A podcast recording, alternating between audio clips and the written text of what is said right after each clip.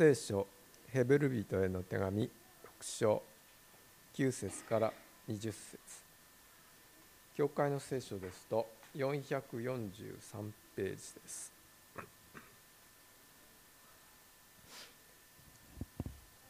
お読みいたします。6章9節からだが愛する者たち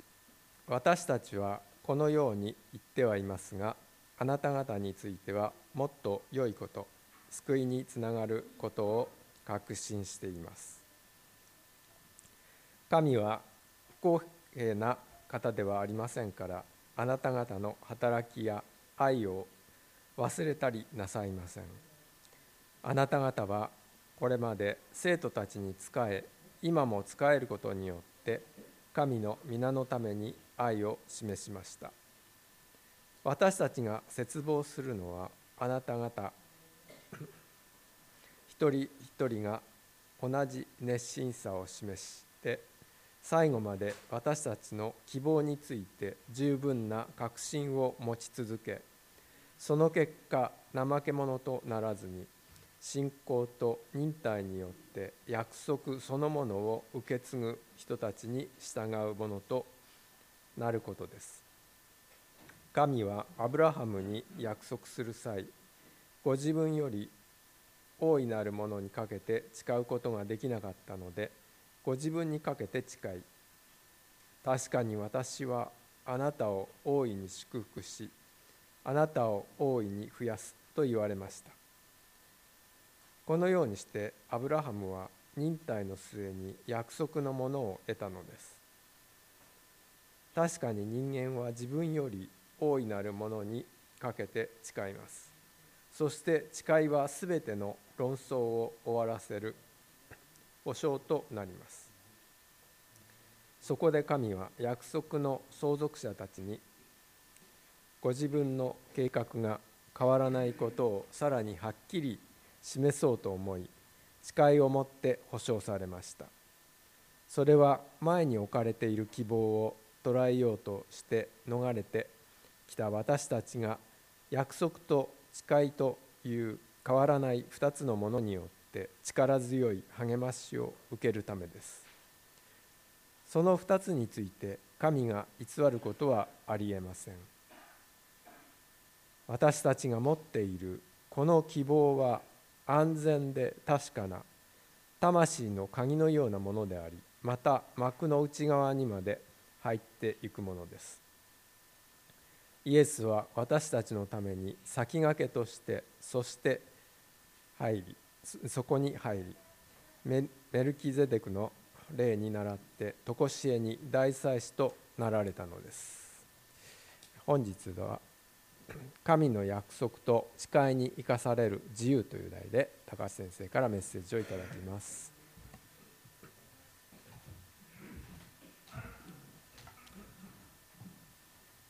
ヘブル人への手紙に戻ってき、ておりますけれども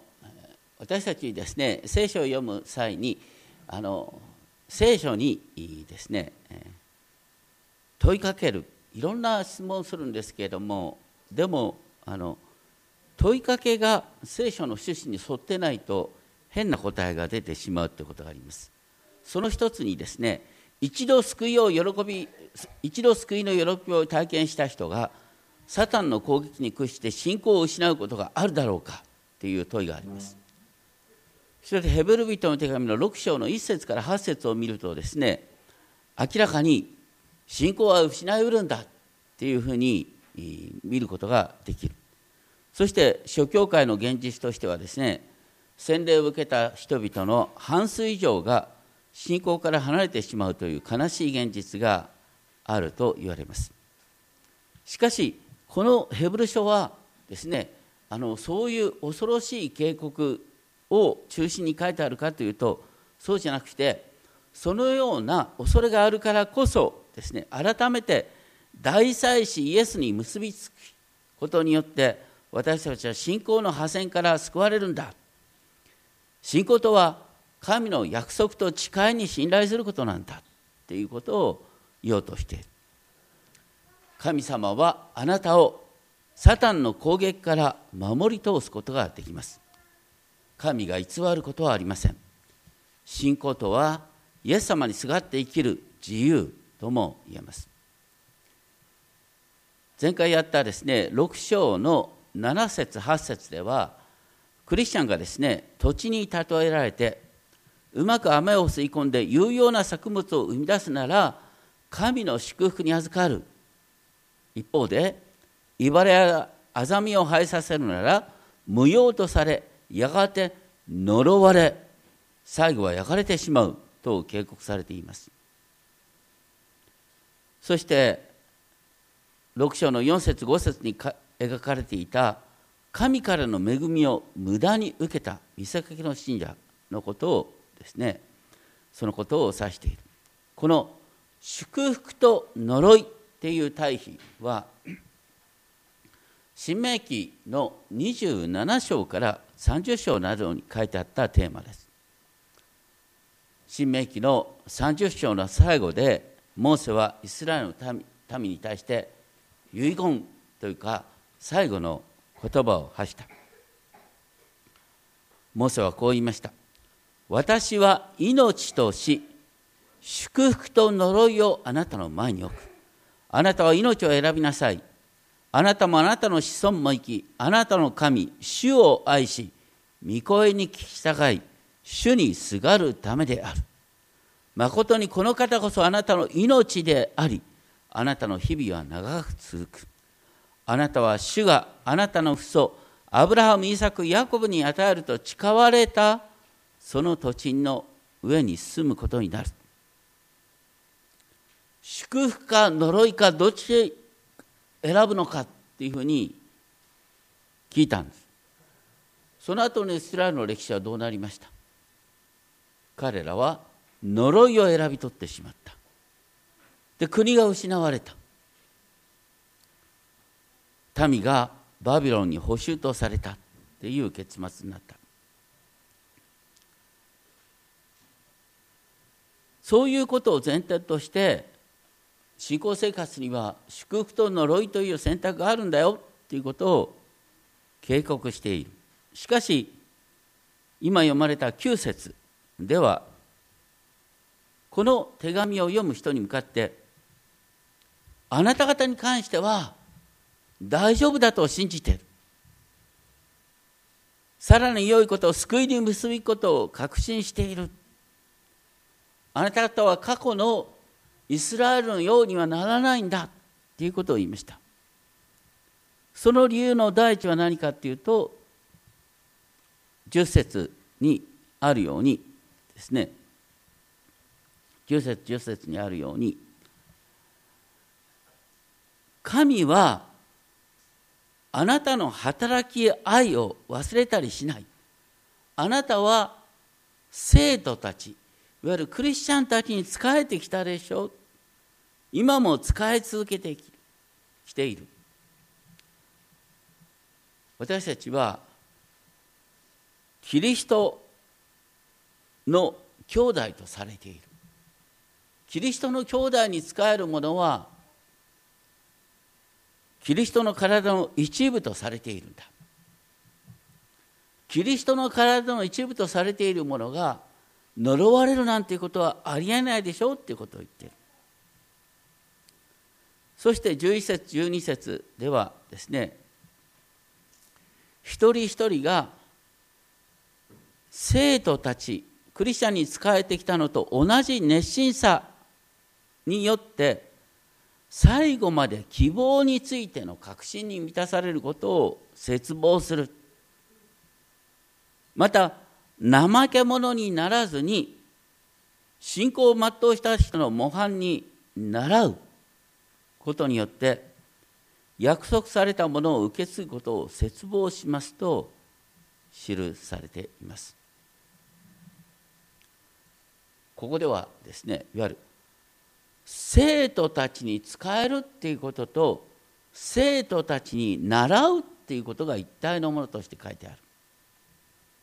それによって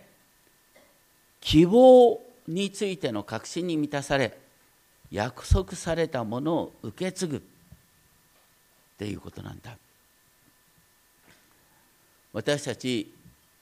キリストクリスチャンとしての生活っていうのは生徒の交わりクリスチャンの交わりのうちに生きることなんですけれどもこの手紙のこの手紙はヘブル人への手紙って書いてありますねですからユダヤ人クリスチャンに向けて書いてあるんです当時ですねユダヤ人はローマ帝国の中であの不思議な民とは見られていましたけれどもユダヤ人だけは例外的に自分たちの宗教を、ね、自分たちの交わりの中で守るっていうことを公認されてたんです。というのはユダ教を否定したらですねユダヤ人が立ち行かないっていうこと分かってるから。ところがクリスチャンになるっていうことはユダヤ人からも反発を受ける違法人からも変な目で見られるんですだからユダヤ人の交わりに残ってる方が楽に生きられたんですだからクリスチャンになったユダヤ人がもうねいじめに遭うの嫌だ。だから元のユダヤ人の交わりに戻ろうっていう誘惑が多かった。それに対して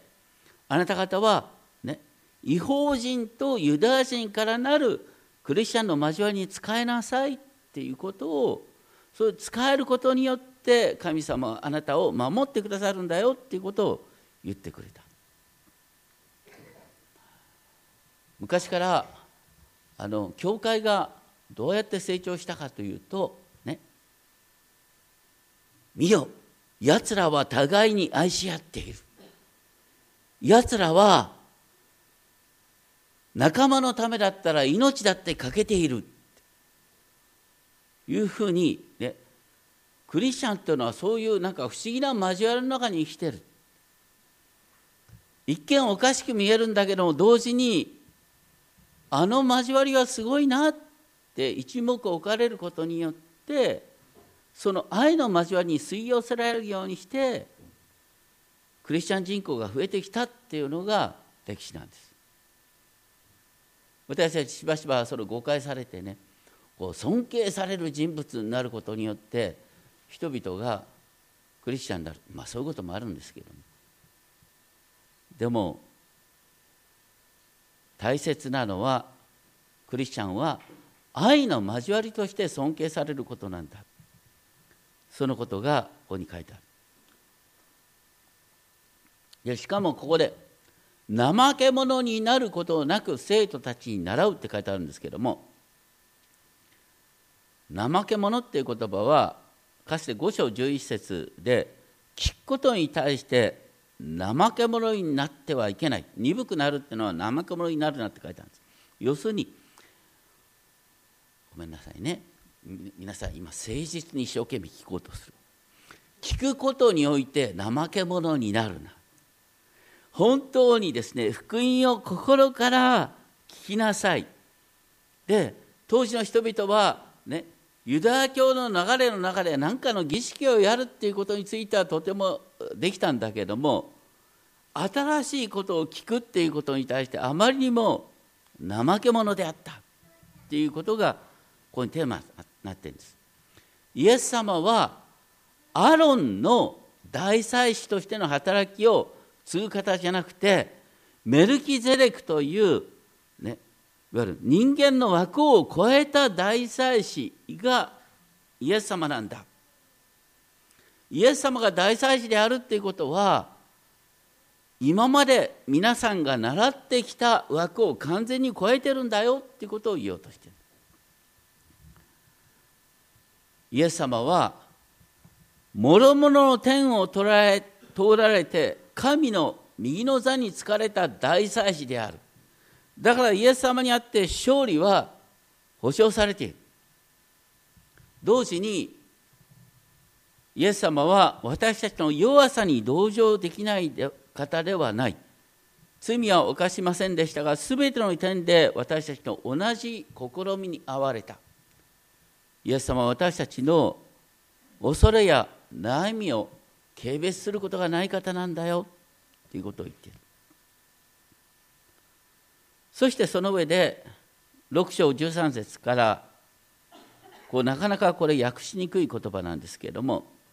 6章13節はですねこんなふうに訳すことができる。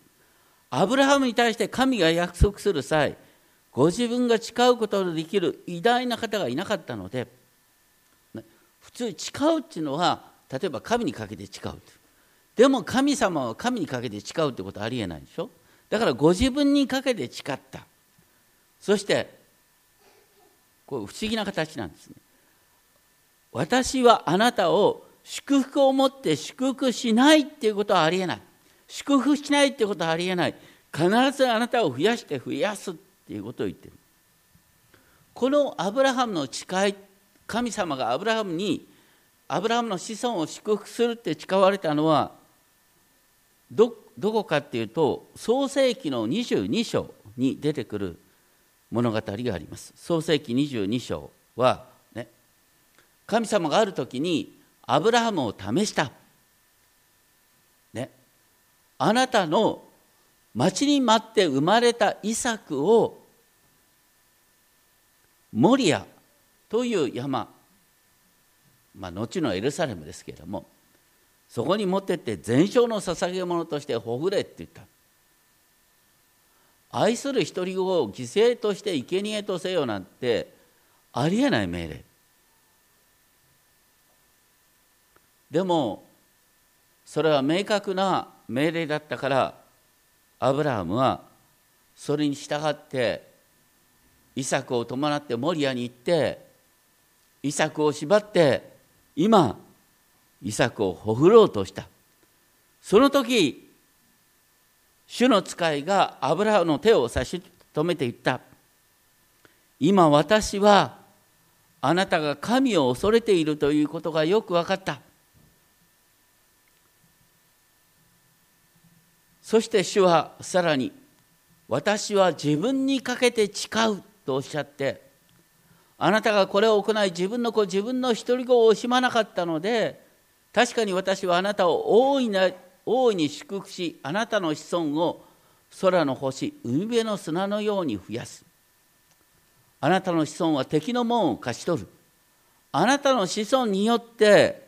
地のすべての国々は祝福を受けるようになる。あなたが私の声に従ったからである。これはすごいことなんですね。聖書で書いてあるのは世界が混乱したのはどこかどこからかというと最初の人間アダムが自分を善悪の基準としたから。それに対してアブラハムはねどう考えても神様の命令は訳が分かんないと思ったんだけどもでも神様こそが善悪の基準だからこれは従うしかないって言って神様に従った。人間の常識を超えて神様に従った。それがゆえにアブラハムはねアダムが自分を善悪の基準にしたのに対してアブラハムは神を徹底的に善悪の基準としたということによってアブラハムは祝福のもといとなったということなんです。皆さんあのアブラハムは私たちにとっての信仰の父なんです。ユダヤ教もイスラム教もアブラハムキリスト教もアブラハム。イスラム教のコーランはアブラハムの信仰に習いましょうっていう教えなんです。あのモハメッドっていうのはですねあのマホメットはアブラハムの信仰に最も近い人とされてる。ということは要するにアブラハムこそが信仰の父なんです。ただそのコーランで面白いのはですねアブラハムが神様にこう聞いたというね。私が祝福されるっていうのは感謝しますが私の子孫はどうなんですかって聞いた。それに対してコーランではですね子孫は別だ。子孫はそれぞれがどう生きるかによって判断されるんであってアブラハムの祝福が子孫に受け継がれるってことはないんだっていうのがコーランに書いてあることなんです。一人一人が平等に神様の前に生き方が問われるっていうことがコーランの教えなんです。もう普通人間的に考えたらコーランの方がずっと合理的です。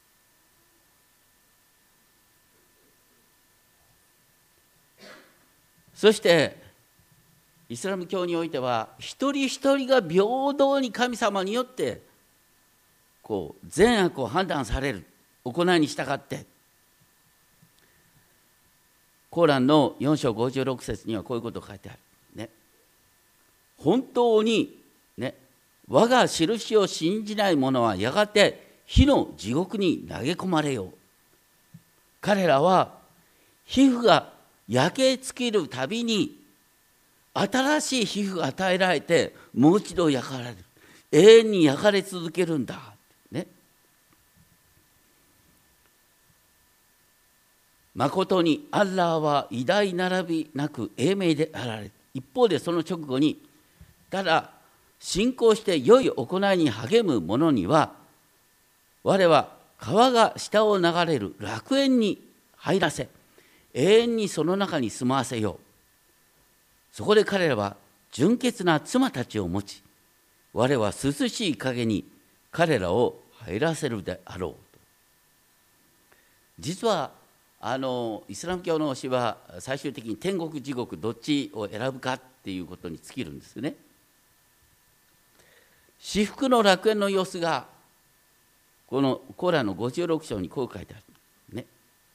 至福の楽園に入る人彼らは錦織の寝台の上に向かい合って寄りかかる。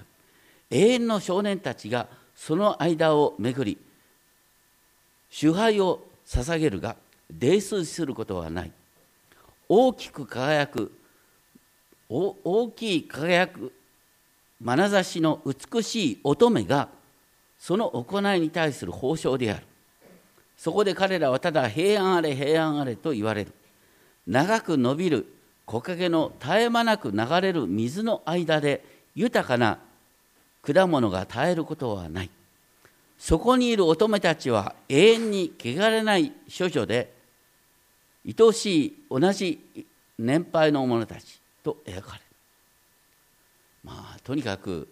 あの楽園女性たちが私に仕えてくれる。というイメージ。これはアラブ人にとって分かりやすいイメージだったんですね。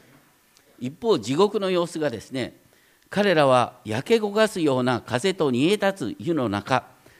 黒煙の陰にいる彼らは以前裕福で凶楽にふけり滞在をあえて犯していた。彼らは今煮え立つ湯を飲む。喉が渇いたラクダが飲むように。これが裁きの日の彼らのもてなしである。まあ、要するに行いに従って裁きを受けるよっていう。でそれに関してはねアブラハムの子孫だろうがね関係ない。っていうことなんです。イスラム教ってのは極めてこう平等なんです、ね、ユダヤ教徒であろうとクリスチャンであろうとねアラーに従った者は祝福の楽園に入るアラーに反抗した者は地獄に落とされるって話なんです。それに対して聖書の教えは何かっていうと聖書の教えの中心は選びなんです。皆さん聖書を読んでね創世記を読んでヤコブのね生涯を見てヤコブなんて素晴らしい人なんでしょうって。読める？あのずる賢いヤコブ。ああユダヤ人の祖先なんだな。なんてヤコブの生き方に感動する人なんていないよね。でも神様はヤコブを選ばれたんだ。でヤコブをヤコブにイスラエルという名前を与えてそしてアブラハムの子孫ヤコブの子孫であるとがゆえに彼らは特別扱いされるっていうことに書いてある。そして私たちクリスチャンはそのヤコブの末裔にね私たち接ぎ木されたものである。私たち新しいイスラエルなんだって選びの教理っていうのはとてもあの人間的に考えたら不公平で不合理なんです。だけどこれこそが救いの基本で私たちの安らぎなんです。何でか分かりますか？だって私の行いごめんなさい、ね、皆さん私の本当の姿は知らない。ね周りの人本当に隠れたところで何をやってるか心の中で何を考えてるか知られたらね怖くてたまんなくなる。でもただアブラハムの神にすがりイエス様にすがることによって救われる。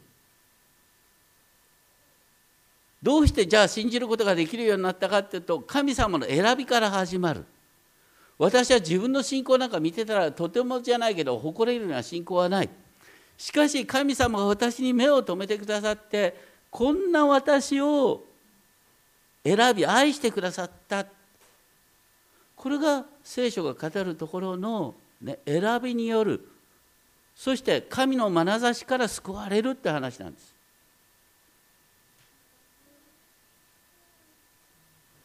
それに対してイスラム教っていうのは明確にこう善悪を厳しく見られるんです。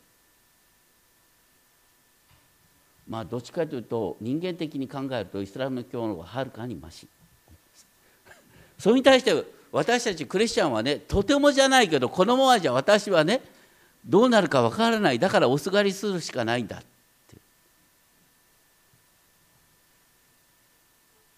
その区別を分かっとるかっていうことなんですね。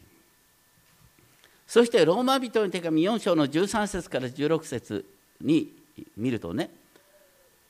世界の相続人となるという約束がアブラハムまたアブラハムの子孫に与えられたのは信仰によってだって書いてあって、ね、私たちは皆アブラハムの子供となる、ね、アブラハムは信仰の父なんだって書いてある。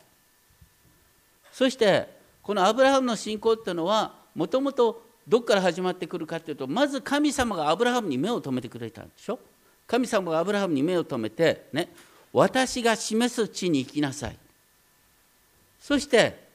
私に示す地に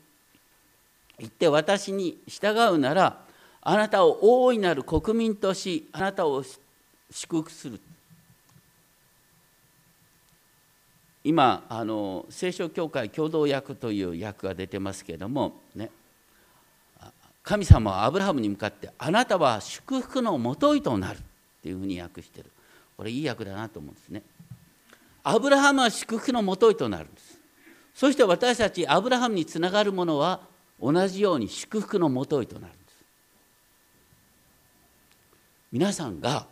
一人一人祝福のもといとなる。世界を祝福するもといとなる。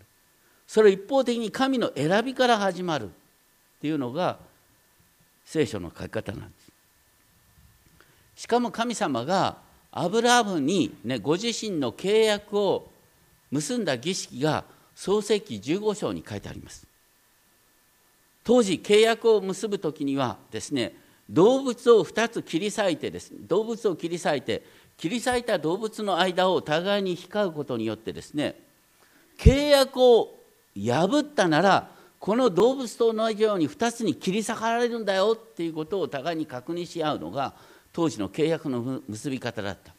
その時神様はどうなさったかというとアブラハムを深い眠りに陥れた上でね神ご自身が燃える松明として動物の間を通り過ぎた。だから神が一方的に私は約束を命がけで守るってアブラハムにおっしゃったんアブラハムのその時深い眠りに入ってたんですだから聖書に与えられている契約の基本っていうのはね守らないと呪われるぞっていう以前に神様は一方的にアブラハムの子孫を守り通すという約束だったんです。で最後にねあの神様はあのイスラエルの民に、えーと、割礼というですねあの男性のですね、えー、期間の包皮を切り取るという儀式によっていわゆる契約をそういう形ある意味で印を与えることによって私はアブラハムの子孫を守るっていうことを神様保証してくださった。だから聖書に書いてあることはね私たちは自分のそのままでは救いえないんだけども神様が一方的にアブラハムの子孫を憐れんでくださってっていう話になってる。それを本当に私たちは分かってるか。でこのヘブル書の6章15節でこのようにしてアブラハムは忍耐の末に約束のものを得た。そしてここでなぜなら人々は自分より偉大な方にかけて誓うと言って、ね、そして私たち互いの人間関係の中でね本当に誓うって言った時に私たちは確かに神にかけて誓うんですよ。神にかけて誓う時どういう時あるか知ってる？洗礼受ける時神にかけて誓ってるんですね。それから結婚結婚も神にかけて誓っていただいてるんです。それによってもう互いに本当に私たちは一生この約束を守るっていうですね誓い。それがこの誓いによって結婚が成立するでしょ。結婚式って何ですか？結婚式って互いに誓い合う式なんです。神の名によって誓い合う式なんです。それによってみんながこれは夫婦だって認める。それほどに誓いっていうことは大切なんだよ。で今神がアブラハムに対して誓ってくださったんだよ。そして神のアブラハムに対する誓いは決して変わりえないんだ。で18節ではですねこのアブラハムに対する約束とアブラハムに対する誓い。そして神は偽ることができない。だから神の約束は必ず成就するんだっていうことが18節で書いてある。そしてここで書いてあるのはねあの避難してきたものっていう表現があるんですけれども要するにあの当時のユダヤ人たちがですねこのままじゃね、こうユダヤ人って一度神様に裁かれてるでしょ？でなお希望を持ってるんですけれども自分たちでこのままでは本当に神の祝福に預かれないと思った人がいわゆるキリストのもとに逃れてきたんです。これキリストのもとに逃れてくるってことは避難してきたっていう表現になってるんですね。そしてあなたはキリストにあって希望を持とうとしているっていうことを言ってる。あのいろいろと難しいことを言いますが聖書にね予言書がありますでしょ？予言書。いろいろとたくさんの予言書がある。小さな予言書でも12がある。予言書に書いてあることの中心って何だと思いますか？ずっとあのねうちの教会ではついこの前まで予言書最後まで行ったんですよ。予言書に書いてあることの中心はね神様がねあの契約を破ったイスラエルを懲らしめることによってもう一度イスラエルを再生しようとだからイスラエルに対する裁きと再生復活。それが預言書のテーマなんです。でそこに流れるのは何かと神はアブラハムに対する約束を守り通す。だからアブラハムの子孫であるイスラエルは懲らしめるけれどもそれを滅ぼすためではなくてもう一度彼らを、ね、練り直すために神様を懲らしめるんだと言ってるんです。例えばあの三箇所の最後三箇所の最後にはこう書いてあるんですね。神様はねヤコブに誠をアブラハムに恵みを与えてくださる。それは先祖たちに誓った通り神様はアブラハムに誓った通りにイスラエルを守り通すって話だった。そして私たちはそのイスラエルに接ぎ木されている。その時に旧約と新約の違いは何かというとねイスラエルが受けるべき呪いをイエス様が十字架で呪いを引きてくださってイエス様が呪いを引き受けてくださったおかげでアブラハムに対する祝福の約束が違法人に及んだっていうことがこう書いてあるんです。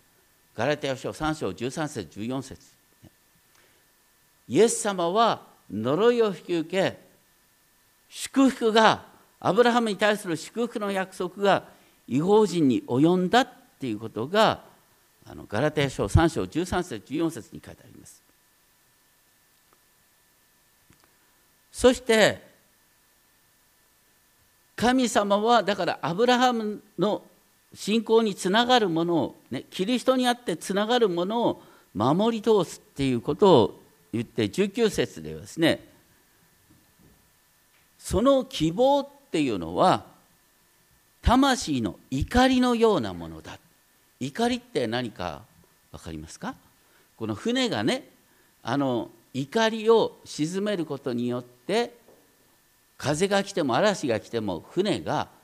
あの流されない。同じようにねキリストに私たちつながるっていうことは怒りを下ろしているような状態、ね、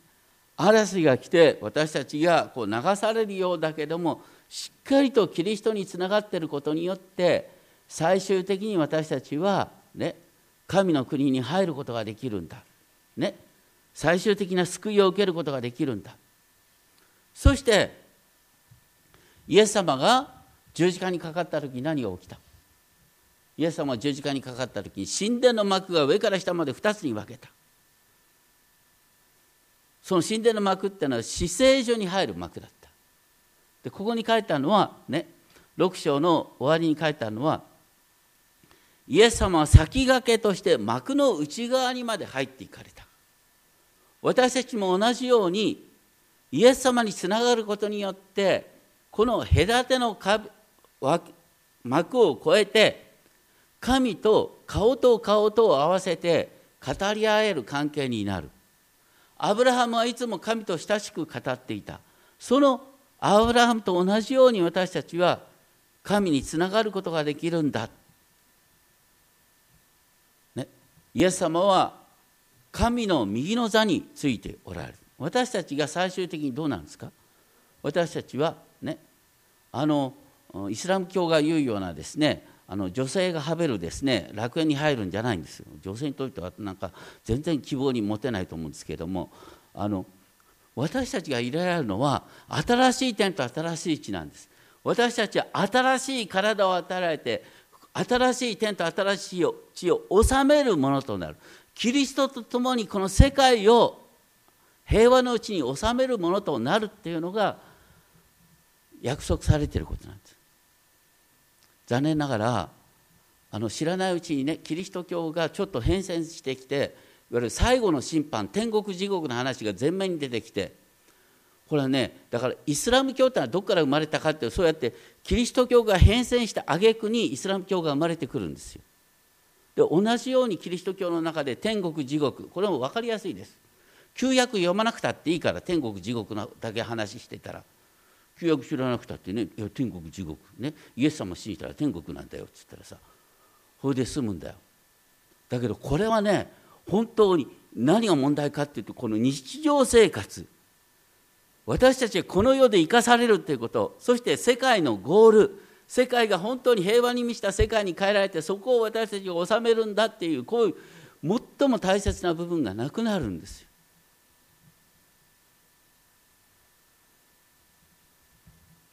ちなみにイスラム教のコーランではねイエス様は信仰の模範になってるんですよ。信仰の模範だから十字架にかけられて殺されるわけはないって書いてあるんです。